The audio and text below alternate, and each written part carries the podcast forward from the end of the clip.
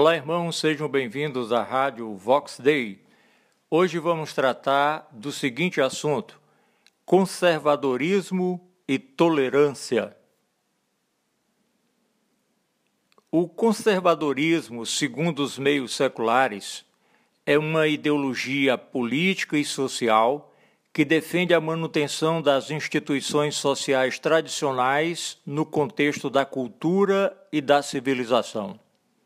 O conservadorismo entende que as mudanças e o progresso são necessários para manter uma sociedade saudável mas essas mudanças devem ser cautelosas e graduais. A política do conservador, por exemplo, é a política da prudência, sempre preferindo manter e melhorar as instituições estáveis do que tentar rupturas para implantar modelos de sociedade e instituições utópicas. Na esfera social e moral, o conservador defende a manutenção dos usos, costumes e convenções, além de uma estrutura social e hierárquica tradicional. Na cultura, o conservadorismo valoriza as manifestações locais, comunitárias e uma identidade nacional. Bem, a nossa palavra não diz respeito ao conservadorismo na perspectiva secular Apesar de termos muitos pontos em comum com o mesmo, nós queremos falar e refletir aqui sobre o conservadorismo no aspecto bíblico como resposta à degradação moral e espiritual de nossos dias. Em paralelo a este assunto, queremos tratar do conservadorismo junto à tolerância que tanto é exigida no presente tempo. A primeira pergunta que fazemos é: por que os cristãos devem ser conservadores? Ora, essa é a recomendação da palavra de Deus. Este é o ensino das Escrituras Sagradas.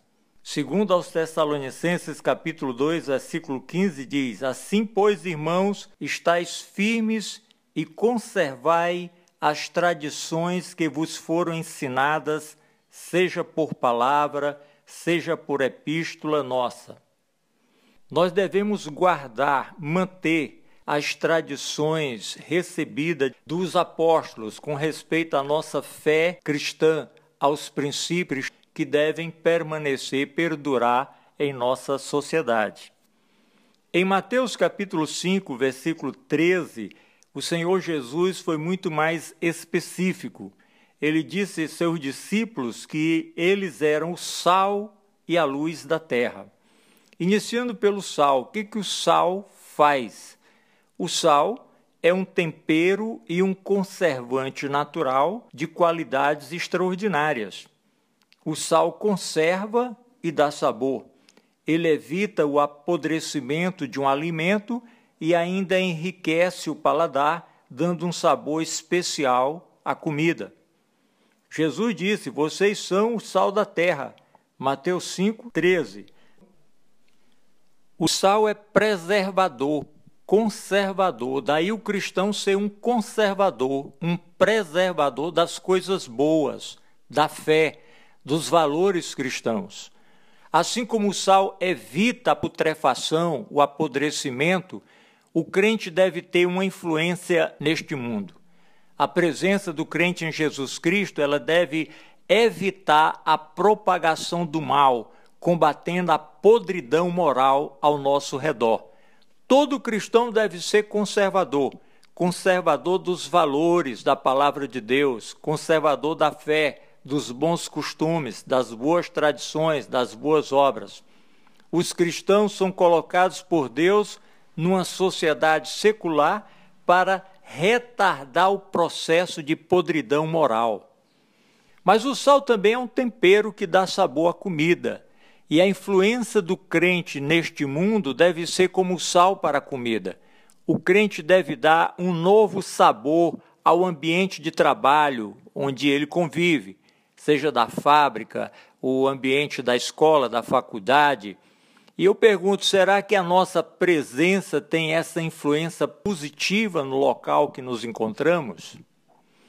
Bem, Além disso, há uma eficácia no sal. A eficácia do sal é a sua qualidade, a sua salinidade. Para continuar a ser útil, o sal ele nunca pode perder a sua qualidade. Essa qualidade tem uma referência com a vida do crente, que vem de sua pureza, de sua santidade e de sua utilidade. Uma das características da sociedade em que vivemos é o rebaixamento dos padrões de pureza. Hoje quase não existem restrições na área moral. E o crente é chamado a ser sal da terra, um preservador, um conservador moral em meio a uma sociedade em tremenda decadência moral. A semelhança da ação do sal na comida e nos alimentos, a presença dos discípulos de Jesus Cristo, que são conservadores, tem a função de zelar e cooperar pela qualidade de vida de nossa sociedade, de nosso povo.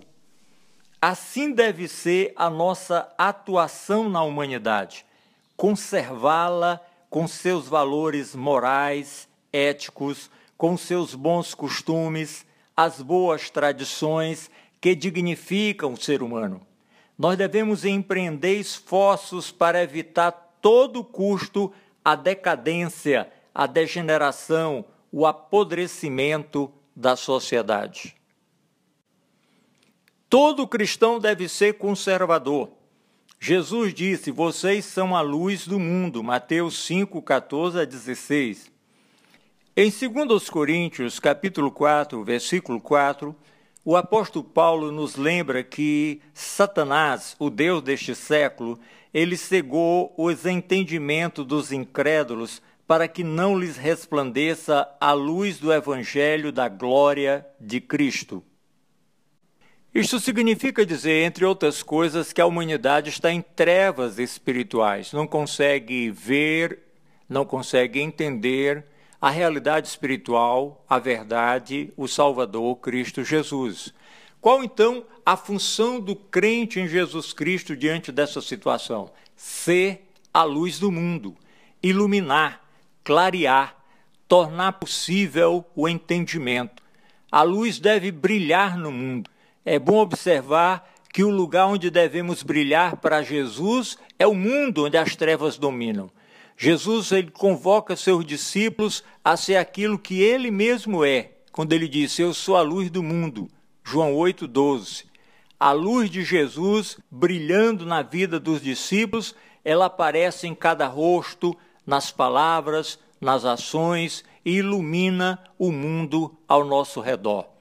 O nosso testemunho público, irmãos, deve ser visto na maneira como tratamos o balconista na loja, o porteiro no prédio, o empregado no serviço. Todos precisam ver em nós a luz de Cristo. Jesus não disse: vocês são a luz da igreja, mas vocês são a luz do mundo. A luz dissipa as trevas da ignorância e traz a visão espiritual, a visão do reino de Deus. O apóstolo Paulo, ao escrever aos Filipenses, ele enfatizou a nossa função no mundo, lá em Filipenses 2,15, quando ele disse assim: Vocês são inculpáveis no meio de uma geração pervertida e corrupta, na qual resplandeceis como luzeiros no mundo. O mundo ele não pode permanecer nas trevas, na ignorância, sem a verdade, sem o evangelho e sem Cristo. É preciso luz. A luz revela os perigos que nos cercam neste mundo tenebroso. A luz torna possível o entendimento da verdade. A luz restaura a visão. Além de possibilitar a liberdade, o sair da escuridão, das trevas, da ignorância espiritual, a luz confere ao, ao homem a visão da verdade. A luz pode fazer com que outros glorifiquem ao nosso Pai Celestial, porque nossas obras elas não chamam a atenção para nós mesmos, mas elas apontam para Deus. Olha como Deus está agindo na vida daquele homem, daquela mulher. Assim, amados irmãos, nós, como crentes em Jesus Cristo, precisamos ser conservadores, sim. temos que conservar os valores cristãos, a fé, a bondade, o amor, a justiça, e isso só é possível quando exercemos essa função que analogicamente o Senhor Jesus comparou com o sal e com a luz. Precisamos conservar o que há de bom, precisamos evitar o apodrecimento moral e clarear os entendimentos, mostrando a verdade a um mundo dominado pela mentira, pelo engano, pela falácia. Temos que brilhar para que as trevas sejam dissipadas e as pessoas possam ver, entender e crer na verdade do Evangelho. Agora vem a segunda questão. Pastor, o que você diz sobre a tolerância na pós-modernidade? Como o crente pode ser conservador e tolerante ao mesmo tempo? Vamos responder com carinho. Em minha opinião, nós precisamos inicialmente diferenciar o que é do que parece ser. Na verdade, há dois tipos de tolerância: a verdadeira e a falsa. E eu começarei pela falsa. A tolerância propagada pela esquerda é um movimento cultural de desconstrução dos padrões morais judaico-cristãos. Esse movimento, irmãos, tem a disposição de aprovar e de propagar leis e modelos sociais contrários às escrituras sagradas. São movimentos anti-Deus. Nesse movimento, quase tudo é tolerado, exceto logicamente, a fé cristã. A tolerância propagada pela esquerda é uma hipocrisia. O termo preto, por exemplo, é racismo, mas branquelo não é. Magricelo não é. Loira burra também não.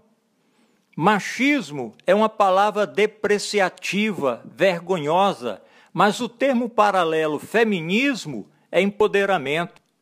Discordar de alguns pontos da militância gay é homofobia. Agora, difamar religiosos, pastores, padres, escarnecer do cristianismo, profanar objetos de culto e liber... é liberdade de expressão, é até arte. Isto é uma hipocrisia. Você percebe quanta hipocrisia, quanta falsidade parcialidade há na tolerância propagada pela esquerda? Essa tolerância é falsa, ela é intolerante, ela não admite a fé cristã, não admite de nenhuma forma você opinar com um pensamento diferente.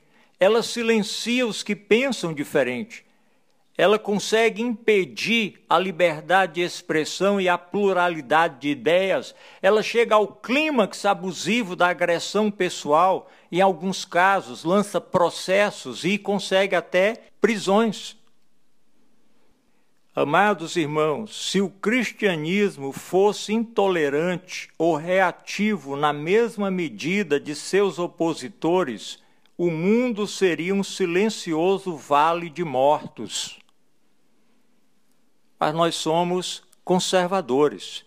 Nós conservamos a paz, os bons costumes, o amor, o respeito e a verdadeira tolerância, que vou falar daqui a pouco. Mas continuo mostrando a tolerância falsa, aquela que é propagada pela esquerda, que é mentirosa. Ela mente quando finge a busca da inclusão social, da diversidade de pensamentos e de comportamentos, quando na verdade ela está impondo a sua cultura de modo que todos tenham que adotá-la como estilo de vida. Caso contrário, o indivíduo será ridicularizado, rejeitado, estigmatizado de retrógrado, fundamentalista, alienado, conservador, fascista, etc, etc. Não, não podemos concordar com essa falsidade com essa injustiça e com o erro. Agora, permita-me dizer algo sobre a verdadeira tolerância. O conservador é tolerante. Ele abraça a verdadeira tolerância. Felizmente, a verdadeira tolerância existe e nós, conservadores, zelamos por ela porque ela é verdadeira, imparcial e correta. O padrão da verdadeira tolerância é encontrado em Jesus Cristo. Esse modelo fala do amor de Jesus para com o pecador. Jesus ama o pecador. Ele o acolhe, ele não exclui, ele convida o pecador a estar próximo. Jesus quer o melhor para a sua vida. Jesus se doa, ensina, discipula, liberta, limpa, purifica o pecador sem compartilhar com os erros e as transgressões do homem pecador. Jesus perdoou a mulher apanhada em adultério. Você pode conferir em João capítulo 8, versículo 11, ele disse: Eu também não te condeno, vai-te e não peques mais. Veja que prova de tolerância, que prova de amor, que sentimento para com aquela pessoa que estava ali tão fragilizada, tão fragmentada. Esta é a verdadeira tolerância e nós conservadores somos tolerantes. Jesus Cristo, quando estava agonizando na cruz, ele não odiou os seus algozes, ele fez uma oração. Ele disse: Pai, perdoa-lhes, porque não sabem o que fazem. Está em João 23, 34. Veja bem, amados irmãos, a verdadeira tolerância existe sim, e ela faz parte da vida do cristão conservador. A verdadeira tolerância consiste em amar o pecador e dar oportunidade de restauração e de uma nova vida em Cristo Jesus. Nós não discriminamos, nós não rejeitamos, nós não afastamos, não consideramos ninguém de classe inferior ou superior, nós simplesmente amamos, nós toleramos no sentido de amar, de respeitar, de valorizar o ser humano e de querer o melhor para esta pessoa. Todos os discípulos de Jesus Cristo são ensinados a ser excessivamente tolerantes. Quer um exemplo do nível de nossa tolerância? Nós somos instruídos por Jesus Cristo a perdoar sempre. Se você ler Mateus capítulo 18, verso 22, diz que nós devemos perdoar aqueles que nos ofendem 70 vezes 7, e isso ao dia. Isso não é prova mais do que suficiente de nossa tolerância? perdoar aqueles que nos ofendem, que nos perseguem, que nos prejudicam, 70 vezes 7 ao dia. Nós somos instruídos a amar o próximo como a nós mesmos. Mateus 22, 39. Somos instruídos a orar pelos que nos perseguem. Esses textos bíblicos mostram o nível sobremodo excelente, superior de nossa tolerância diante do nosso próximo. Essa sim é a verdadeira tolerância dos conservadores. É uma tolerância que precisamos praticar dia a dia, não a tolerância da esquerda. Nós temos o dever cristão de amar o pecador, seja quem for, porém aceitar o pecado é outra coisa. Tolerância não é abraçar a promiscuidade e a devassidão. Há comportamentos, irmãos, que além de produzirem indignação ou profunda indignação por ofenderem a Deus e ao próximo, geram uma repugnância pela maneira como esses comportamentos são expostos e praticados acatar a cultura da tolerância da esquerda é posicionar-se contra a justiça de Deus. E nós cristãos não podemos fazer isso.